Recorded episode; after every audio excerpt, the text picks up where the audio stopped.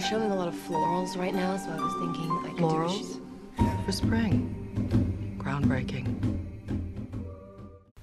Hola a todos, ¿cómo están? No sé si estás escuchando esto a la mañana, a la tarde, a la noche, pero espero que estés tomando un café o un vino, que la estés pasando increíble, que seas feliz y si todas estas cosas se dan al mismo tiempo, aguante.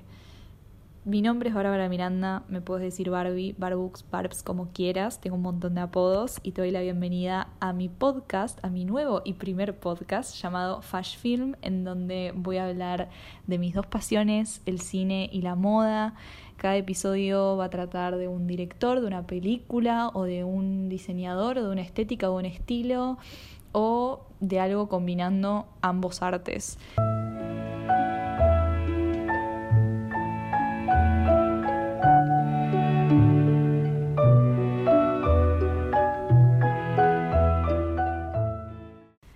En este primer episodio me parecía lo más correcto empezar con una de mis películas favoritas.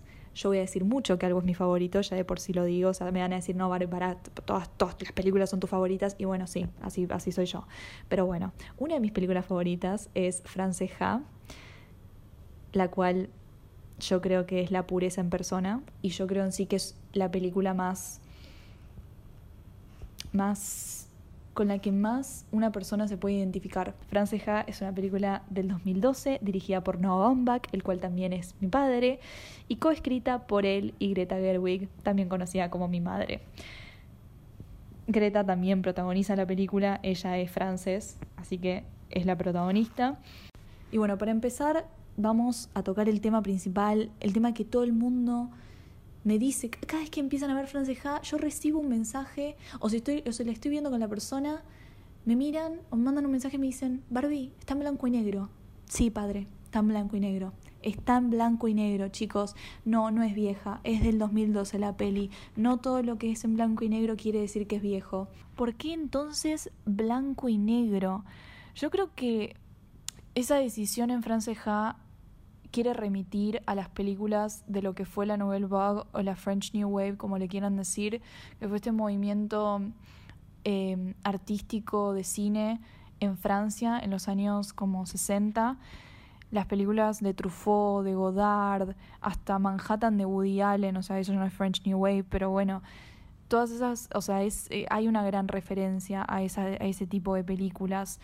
También yo creo que el blanco y negro para mí captura un sentimiento de juventud en Nueva York que no hubiese sido lo mismo si lo filmaba en color. No sé ni cómo poner en palabras lo que quiero explicar, pero hay algo del blanco y negro y Nueva York que funciona a la perfección. Es otro sentimiento. Es como yo creo que te hace concentrarte más en los personajes y no tanto en, en lo exterior. Algo interesante de Franceja es que nunca, casi nunca vas a encontrar un plano en donde no haya personajes. Pasa muy poco, realmente muy poco. Póngansela a ver, tipo, si la quieren hacer un rewatch en este momento, se van a dar cuenta que hay muy, muy pocos planos en donde no hay personajes. Y es porque esta película se trata de los personajes, se trata de un personaje, de Frances, de nuestra querida Frances. No Baumbach ya de por sí es un cineasta que tiende a hacer películas muy orgánicas, que trata temas de la vida diaria. Eh, bueno, recientemente hizo Marriage Story, una de las mejores películas del 2019, en donde también trata un tema súper que a todos nos interpela, que es el amor, el divorcio, eh, las relaciones interpersonales. Entonces, me parece que junto con Greta, en mi opinión, son los artistas que mejor entienden al ser humano. Estoy siendo ultra, ultra subjetiva en este momento porque yo amo a Greta y a. Son el tipo de películas que yo más amo en este mundo. Me parece que entienden al ser humano en su totalidad, en su estado más puro, pero de diferente manera. Afrontan las películas de una manera muy, muy particular, cada uno, pero se encuentran en un punto en común. Me pasa mucho cuando la gente me da su, su evolución de qué le pareció Franceja. Hay veces que me dicen, che, igual es re depresiva esta película. Y hay otras que me dicen, no, es re linda, es re como hasta graciosa. Y la realidad es que es las dos. Porque Franceja es esta mezcla entre la comedia y la crudeza en la trama. Porque la película logra contar situaciones de mierda para Frances, que en realidad no sé si llamarlas depresivas porque son cosas reales, son cosas que, que nos van a suceder, que, que, son parte de la vida, eh, que es cuando te chocas contra la pared y, todos tus planes se te van a la basura, o sea, en algún momento de nuestras vidas nos va a pasar, si no te pasa, aguante vos, eh, pero generalmente a la gente le pasa, la película logra contar este tipo de situaciones de una manera cómica, porque nos presenta un personaje cómico y feliz que ve la vida desde ese punto de, desde ese punto de vista. O sea, nosotros vemos Franceja como Franceja ve al mundo. Sí, le pasan un montón de cosas. Eh, la mejor amiga de la nada se casa, se va a Japón, medio que se olvida de, no se olvida, se distancian, eh, no tiene plata, el trabajo que pensaba que iba a tener no, no, lo, no lo tiene. Y a pesar de todo, ella sigue bailando y sigue como sonriendo y obviamente que esto es una forma de escapismo, pero pero esto es lo que genera la película, esta mezcla entre drama y comedia, que en realidad así es la vida. O sea, la vida misma no es un constante drama o una constante comedia. O sea, es la mezcla de las dos. O sea, siempre te vas a reír de algo y siempre vas a llorar por otra cosa. No, no, no existen los blancos y los negros en, en, la vida. Existen un millón de grises. Y esto es lo que logra Franceja con esta, con esta, mm, esta mezcla entre los dos géneros. También tenemos que entender quién es Frances como personaje, qué nos está mostrando Noah Baumbach desde la primera escena hasta la última, el o sea, porque en sí la película es, es el recorrido de ella, es, es, su vida, es como ella pasa de la, de la codependencia a la independencia, de la inmadurez a la madurez, o sea, es todo, es todo ese camino. Entonces, ¿quién es ella como personaje? Ya desde la primera escena que está con su novio, en el, su novio en el momento que él le dice che, bueno, nos vamos a vivir juntos. Y ella dice, súper retrae y dice, no, no, no, ya renovamos el alquiler con Sophie. Eh, no, no, no, es este miedo. Desde la primera escena nos muestran este miedo a que las cosas se vayan, se salgan de control. Este miedo a que, a que las cosas cambien, el miedo al cambio, el miedo a crecer, a madurar. Ya nos encontramos con un personaje que que tiene una actitud infantil hacia la vida, que tiene una, actitud inmadura, que todo lo ve desde un punto de vista más como de, del juego, que no se toma las cosas tan en serio, que vive como en su, en su nube de pedo. Es un personaje mágico, tiene esa energía inagotable, esa chispa que nos hace quererla desde el primer momento. Y eso no solamente se debe al guion escrito por Noah y por Greta, sino que a Greta en sí. Yo cuando veo Franceja y cuando veo entrevistas de Greta Gerwig en sí, te das cuenta que tienen muchas similitudes. O sea, todos los personajes que interpretó Greta a lo largo de su vida tienen mucho que ver con ella y con su personalidad. Siempre como que se apropia de ellos y les da su, le da su toque eh, Gerwig. Pero Franceja sobre todo, yo creo que es uno de esos papeles que si, los hubiese, si lo hubiese interpretado otra, otra actriz no hubiese sido lo mismo. Es es la adolescente eterna, es la juventud en un, en un personaje, es la inocencia, la inmadurez, la diversión, la capacidad de vivir la vida jugando. Eso, eso, todos esos sentimientos nos produce Frances al ver la película. Y todas estas características hacen que ella afronte los problemas de esta manera, escapándolos, yéndose a París de la nada, dos días, porque, bueno, capaz voy a estar mejor en París, nada que ver, o sea, es una de, las de las secuencias más depresivas en la película cuando ella está en París y se la pasa durmiendo, se la pasa durmiendo todo el fin de semana y no tiene sentido. Cuando vuelve a su ciudad natal, a Sacramento, para estar con su familia, porque necesita sentirse amada de vuelta, Frances en este momento siente, un, o sea, siente que fue abandonada. Fue abandonada por su persona en este mundo que es Sophie, porque tenía esta relación tan codependiente con ella.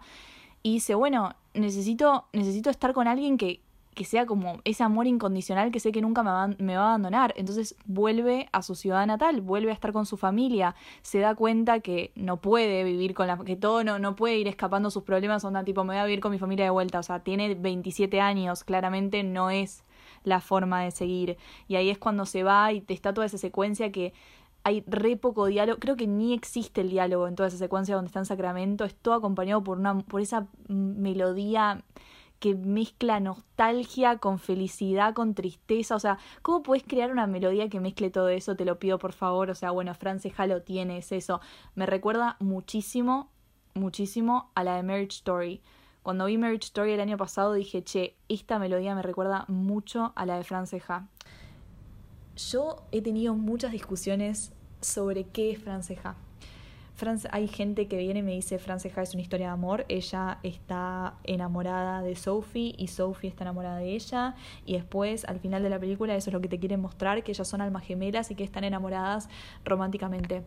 Yo no creo eso, yo creo que Franceja sí es una historia de amor, yo creo que el amor existe en diferentes facetas, en diferentes formas yo creo que se está contando más de una historia de amor en Franceja. Sí, se está contando la historia entre ella y Sophie, pero también se está contando una historia entre ella y ella misma.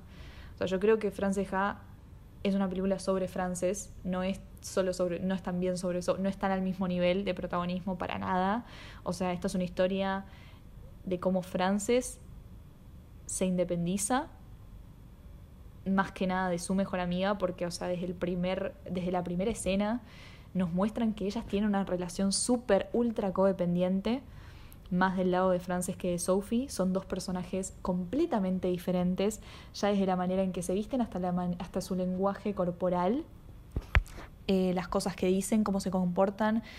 No es casualidad que el guion sea tan tan sobreexpuesto en el sentido, tan autoexplicativo. Hay veces que a mí me molesta eso cuando los guiones te dicen más y no te muestran dando las cosas, pero yo creo que en Franceja es necesario porque hay que marcar, tipo, es importante marcar las diferencias entre Sophie y Frances como personajes.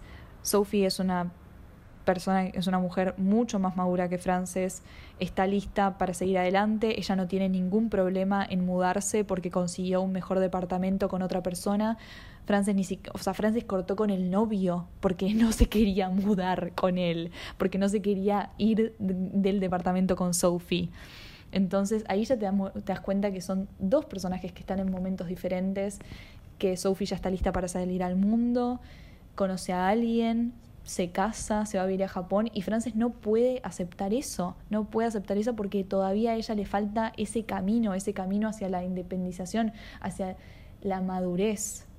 Entonces, yo creo que la historia ah, de amor principal que se está contando es esta historia entre ella, entre Frances, a ella misma.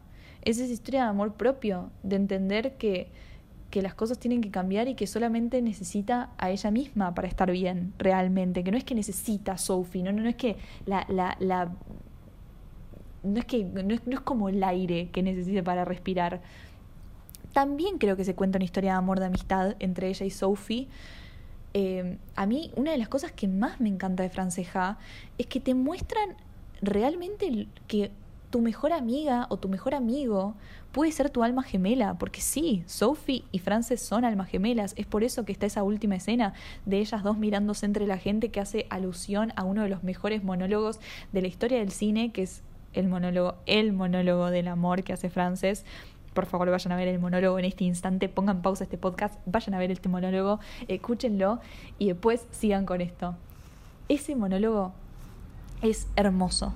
Y sí, esa escena hace alusión a ese momento, a ese momento en el cual ves a través de una habitación y te encontrás con esa persona y sabes que es esa la persona que más amas en tu vida, tu alma gemela.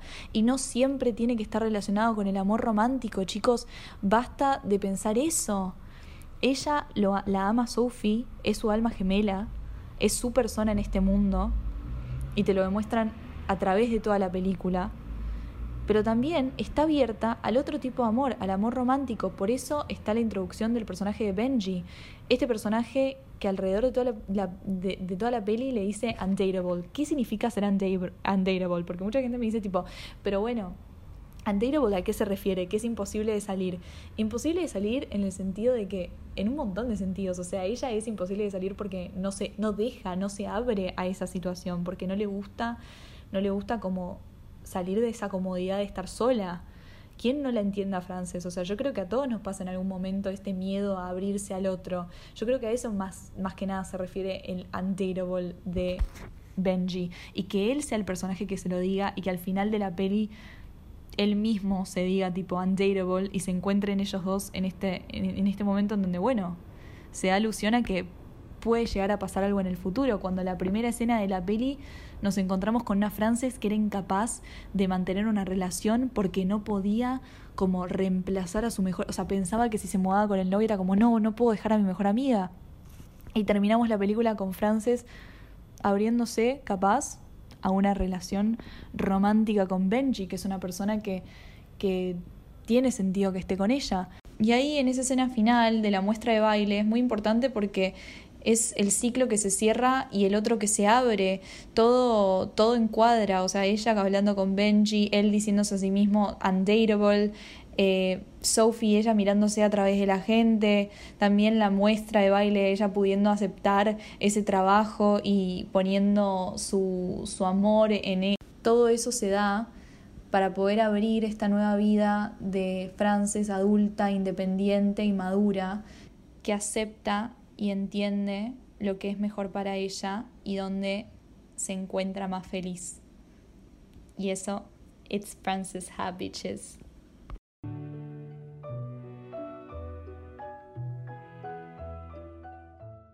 Y la realidad, chicos, es que si a mí me decís hablar de Franceja, yo te puedo hablar 40 horas de Franceja, no es la idea. Eh, tengo ganas de que estos episodios duren unos 20 minutos como máximo, en donde yo te pueda contar sobre una peli o sobre un director o sobre cualquier temática del cine o sobre moda, que va a ser el episodio que viene. Y eso, que te lleves eso, la verdad que Franceja es una peli que es un montón de cosas más de las que dije. Tengo mil y un cosas más para decir. Que si querés que te las diga, te las digo. Vení, hablame por Instagram. Te hablo 40 minutos de franceja, no tengo problema. Pero esto es lo que tengo para decir ahora. Espero que les haya gustado. Franceja es una película, como dije antes, mágica, pura, súper, súper humana y orgánica creo que es magia desde el primer momento, en que desde el primer segundo hasta el último y, y creo que es el primer proyecto que Greta Gerwig deja su esencia como no solamente como actriz sino como guionista se nota muchísimo y, creo que es una linda película para descubrirla a ella como persona también para descubrir a Noah Bomba como director pero más que nada ella eh, que esta es para mí su peli, su primera peli, peli, peli, Greta Gerwig hermosa. Espero que les haya gustado y nos vemos en el siguiente episodio. Hasta luego.